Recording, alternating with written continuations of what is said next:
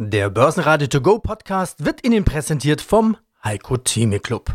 Werden Sie Mitglied im Heiko Theme Club. heiko-theme.de Börsenradio Network AG Marktbericht Der Börsenpodcast Im Börsenradiostudio heute die volle Besetzung mit Andy Groß, Sebastian Leben und Peter Heinrich.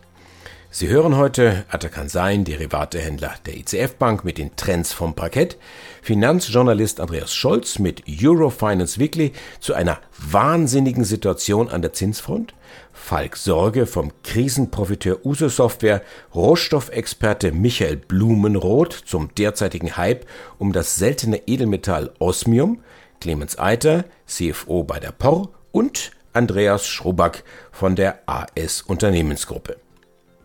Aller schlechten Dinge sind nicht nur drei, sondern vier, nämlich Verlusttage in Folge. Und schuld sind nicht die Hexen am dreifachen Verfallstag, sondern die Gespenster. Das Gespenst, das Inflationsgespenst.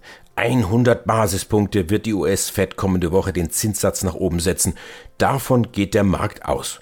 Definitiv. Nur so bekommt man die Inflation in den Griff, auch wenn damit die Wirtschaft abgewürgt wird bis zur Rezession. Der DAX folgerichtig weiter auf Talfahrt, minus 1,7 Prozent am Freitag, Schlusskurs 12.741 Punkte. Beim MDAX sogar 2,1 Prozent minus, 23.944 Punkte am Ende. Auch in der Wall Street sind die Vorzeichen rot im frühen Handel. Ja, mein Name ist Andreas Scholz vom Finanzplatz Frankfurt und ich freue mich auf den Eurofinance Weekly Podcast zum Thema Geldpolitik und Konjunktur.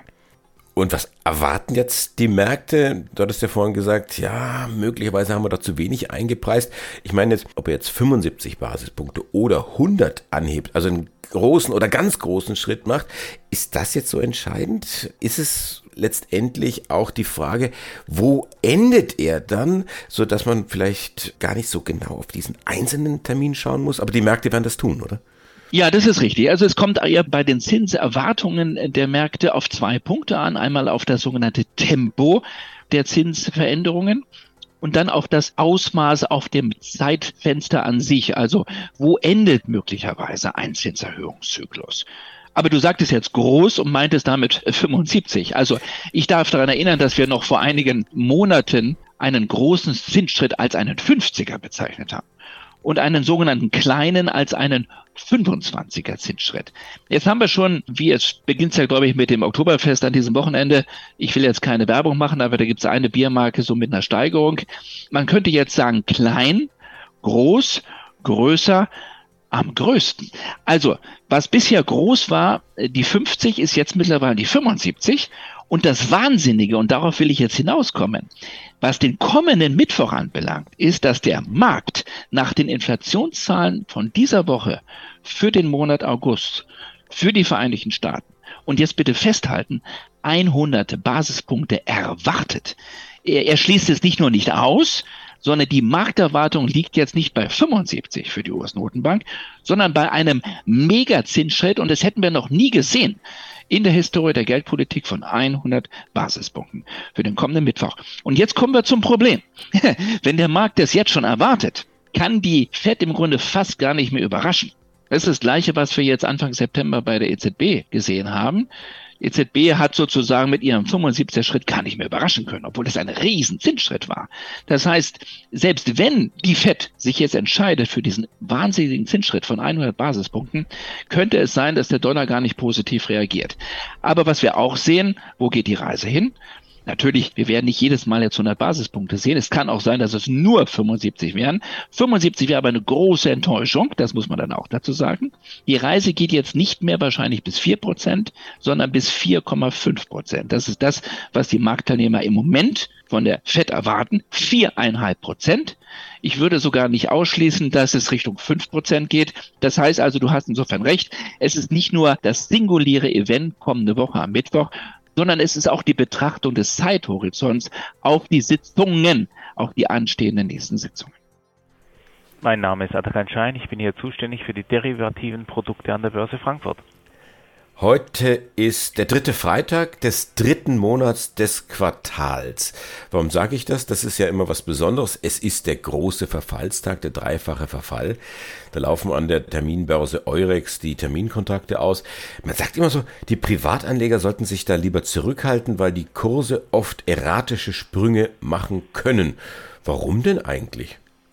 Naja, die Optionen und die Futures verfallen an diesem Tag. Äh, sprich, das sind ganz, ganz viele Anleger und institutionelle Kunden, die den DAX an irgendeinem Stand brauchen und es ist immer ein Ziehen und Drücken und wenn da große Akteure dabei sind, da kann es dann wirklich auch zu Verwerfungen im Markt kommen. Also früher habe ich gelernt, dass der große Verfall die Tendenz der letzten Tage verstärkt Momentan sind wir auf diesem Weg. Der DAX ist etwas relativ schwächer. Natürlich dürfen Privatanleger trotzdem äh, im DAX mitmachen am großen Verfallstag. Wo stehen wir denn jetzt am Freitag? Wir haben ja eine Woche mit drei Verlusttagen in Folge. Kommt heute Verlusttag Nummer vier? Fragezeichen. Der sieht sogar ziemlich sicher aus. Wir hatten hier im Wochenverlauf mal einen Hoch von 13.500. Andi, wir sind momentan bei 12.740. Die Tendenz ist ganz klar, wir scheinen weiter schwach zu bleiben. Das heißt, dieser Tanz der Schnäppchenjäger auf der einen Seite und der Inflationsgespenst Schocker, der geht eindeutig aufs Konto der Schocker in dieser Woche.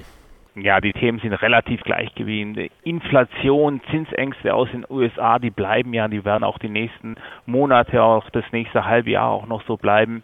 Es ist äh, wirklich so, die Ängste äh, überwiegen momentan und äh, Schnäppchenjäger, puh, die sehe ich momentan heute noch nicht. Wird eigentlich alles verkauft? Ich hatte gelesen, vor allen Dingen Tech-Aktien und Immobilienaktien werden durchgereicht momentan. Da hast du recht, aber tendenziell, wenn ich mir jetzt die Märkte anschaue, die AMI-Indizes und auch den DAX, äh, um, momentan wird, um, um es simpel äh, auszudrücken, alles verkauft. Ich sehe alles gerade momentan im roten Bereich. Der Euro bleibt trotz der avisierten Zinsspritze der Amerikaner leicht über der Parität. Eine Studie setzt sich kritisch mit Immobilienwerten auseinander und signalisiert magere Zeiten für die Branche. Mein Name ist Clemens Seiter, CFO bei der POR. Jetzt steigen ja die Zinsen. Was bedeutet das für Ihr Geschäft? Also Sie haben ein volles Auftragsbuch, die Infrastruktur, wissen wir, ist überall mal rot. Ich könnte mir vorstellen, Sie haben die nächsten 20 Jahre garantiert gut zu tun. Was ich mir jetzt überlege, ist, trotz der gestiegenen Zinsen, wird vielleicht das ein oder andere Projekt verschoben, geschoben oder genau das Gegenteil passiert, dass man sagt, okay, da kommt vielleicht eine Rezession, wir müssen in Infrastruktur investieren als staatliche Maßnahme? Also ich glaube, da muss man genauso differenzieren, wie Sie das jetzt skizziert haben.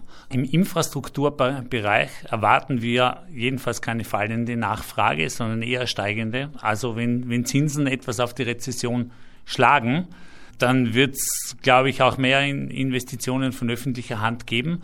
Daneben sprechen auch die allgemeinen Trends und Aufgaben dafür. Wir stehen in einer Energietransformation, für die wir Investitionen brauchen. Infrastruktur haben Sie angesprochen. In all unseren Märkten gibt es großen Bedarf. Im Hochbaubereich kann es vielleicht äh, eine etwas nachlassende äh, Nachfrage äh, im, im Wohnbaubereich geben. Wir sehen, dass das voll kompensiert wird durch Industriekunden. Wir bauen große Aufträge im Halbleiter, Automobilbereich, im Datenbereich und mit dem Vorteil, dass ähm, die Aufträge dort auch ganz gute Margen bieten.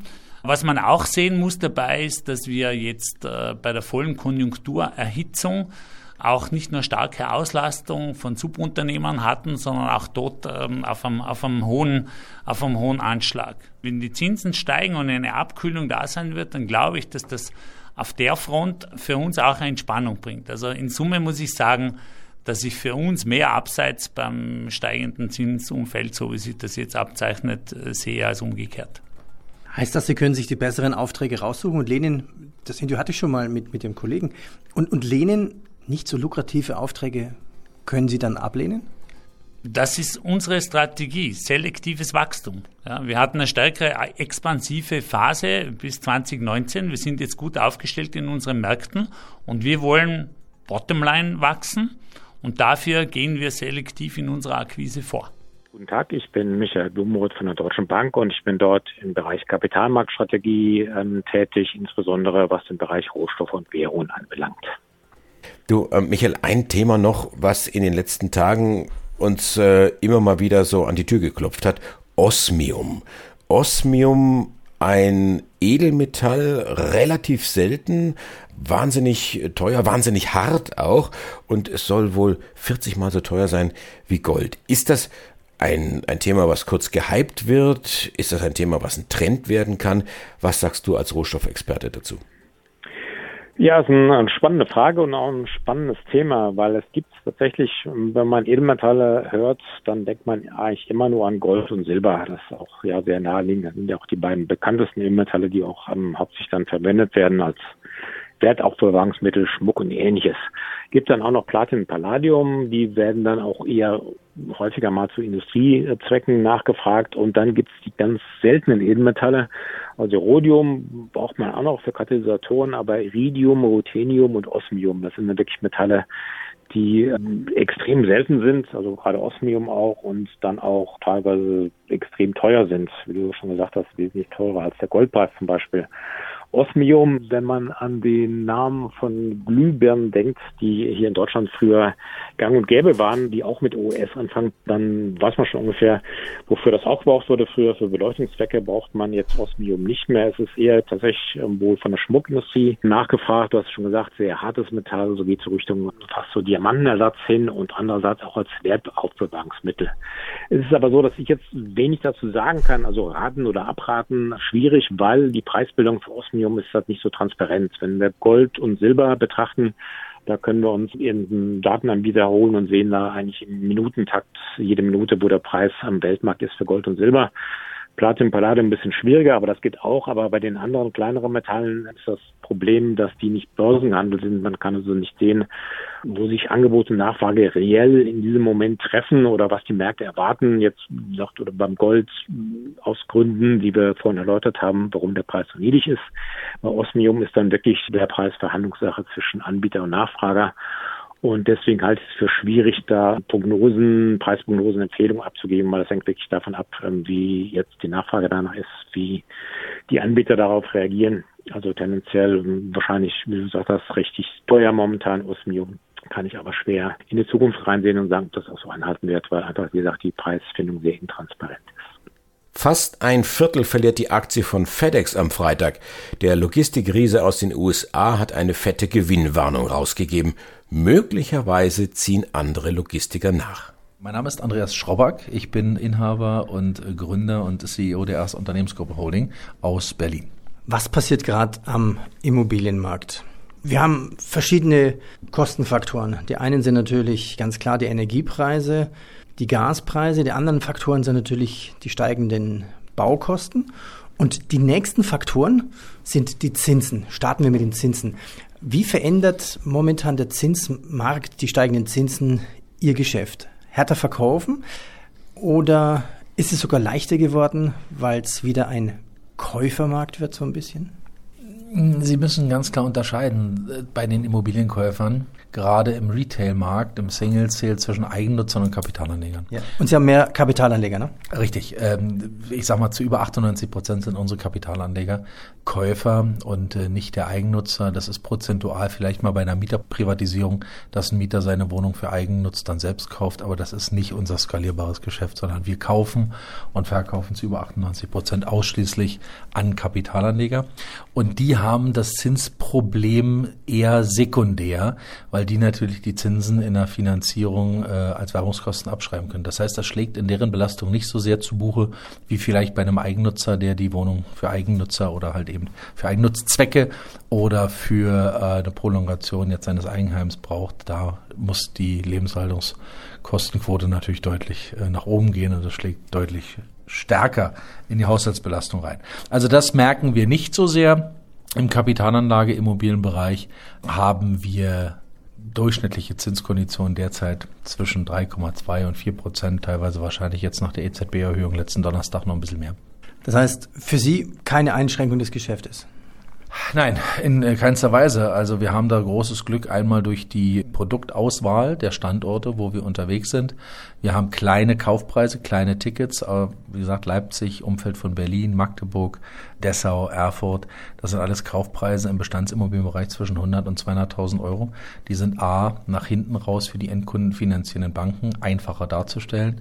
B, tut auch ein erhöhter Zins von drei bis vier Prozent bei der Unterdeckung nicht so eklatant weh, als wenn ein Kunde halt eben für 400.000, 500.000 Euro eine Wohnung kauft. C, ist es psychologisch, gerade vom kleinen Ticket, nicht so beängstigend in der derzeitigen Marktlage für einen normalen Kunden, der natürlich schon Angst hat bei 500.000 Euro Kreditvolumen, anders als bei 150.000 Kreditvolumen. Das kriegt man immer noch irgendwie gestemmt. So die, die Grundeinstellung. Für, für welchen durchschnittlichen Preis pro Quadratmeter können Sie verkaufen? Das muss man unterscheiden zwischen Denkmalprojektentwicklung, was ja einem Neubau entspricht. Da sind wir natürlich je nach Standort Leipzig, Magdeburg zwischen 5.500 und 6.500 Euro im Quadratmeter, eher hochpreisig. Gut, hatte für eine höhere Abschreibung? Richtig, da hat er die Sonderafa, das heißt, da schlägt es auch nicht so sonderlich zu Buche. Etwa 30 Prozent des Kaufpreises sind dann über die AFA darstellbar. Beim Bestandsimmobilienkäufer haben wir auch je nach Standort zwischen 2.200 und 2.600 Euro Kaufpreis. Ja, mein Name ist Falk Sorge und ich bin bei der USU Software AG für die Investor Relations zuständig. Es scheint auch bei Ihnen zu funktionieren. Also die Nachfrage ist da. Sie hatten äh, im letzten Interview gesagt, wir wollen in den nächsten Jahren pro Jahr durchschnittlich um 10% organisch wachsen. Im Halbjahr 2022, also den letzten Zahlen, die Sie veröffentlicht haben, waren es 11,8% beim Umsatz, 60,3 Millionen Euro. Halbjahresrekord, also ein Rekord in diesen Zeiten, wo doch eigentlich der Markt gegen jegliche Rekorde spricht. Für Sie sind diese ganzen Unsicherheiten offenbar kein Problem. Ja, man merkt insbesondere, dass USU halt in Krisenzeiten jetzt nicht von dieser Krise betroffen ist, sondern in Krisenzeiten durch die Möglichkeit, dass wir halt den Unternehmen ermöglichen zu sparen, auch eher ein größeres Wachstum haben als in normalen Zeiten. Ja, dann sprechen wir noch über Ihre Margen. Wir haben den Begriff vorhin ja schon genannt. Software as a Service, also Cloud-Geschäft, das ist bei Ihnen großes Thema. Da lassen sich natürlich auch die besseren Margen erzielen. In dem Bereich sind Sie um 30 Prozent gewachsen, habe ich gesehen. Das ist das Tempo, das Sie sich vorstellen und darin liegt die Zukunft. So lese ich das. Absolut. Wir stellen uns das auch für die folgenden Jahre vor. Wir sind ja gerade in einer Transition, also in einem Wandel vom Einmal-Lizenzgeschäft hin zum SaaS-Geschäft und haben am Anfang in den ersten Jahren dort leider Lizenzeinnahmen liegen lassen. Das heißt, SAS-Geschäft verteilt sich auf mehrere Jahre und dadurch haben wir eine stetigere Entwicklung, allerdings in den ersten Jahren weniger Einnahmen als in den Folgejahren. Das heißt, in den Folgejahren profitieren wir von SAS, wie man jetzt sieht, mit 30 Prozent Wachstum. Aber in den ersten Jahren hatten wir da auch eine gewisse Delle. Jetzt, heute profitieren wir auch in den Folgejahren. Das heißt, sicherlich noch drei bis fünf Jahre, wo wir wachsen werden. Ich wollte gerade sagen, nach Delle sieht es ja nicht aus. EBITDA plus 9,1, auch auf Rekord. 7,26 Millionen. Wird es da im Jahr auch einen neuen Rekord geben, also auf Jahresbasis? Oder kommen im zweiten Halbjahr da noch irgendwelche Kosten zu? Kosten steigen ja auch bei Ihnen. Natürlich steigen die Kosten auch bei uns. Allerdings ist das zweite Halbjahr in der Regel das stärkere. Und wir haben bereits die Hälfte der Guidance, die wir rausgegeben haben, im ersten Halbjahr erzielt. Also kann man schon davon ausgehen, dass wir unsere Guidance-Ziele auch auf Gesamtjahresebene erreichen werden. Die Interviews in voller Länge hören Sie jeweils bei uns im laufenden Programm bei börsenradio.de oder in der kostenlosen App. Das Team vom Börsenradio wünscht Ihnen jetzt ein gutes Händchen bei all Ihren Investmententscheidungen. Für Sie am Mikrofon heute Andi Groß. Börsenradio Network AG. Marktbericht. Der Börsenpodcast. Der Börsenradio To Go Podcast wurde Ihnen präsentiert vom Heiko Theme Club. Werden Sie Mitglied im Heiko Theme Club. heiko-theme.de D.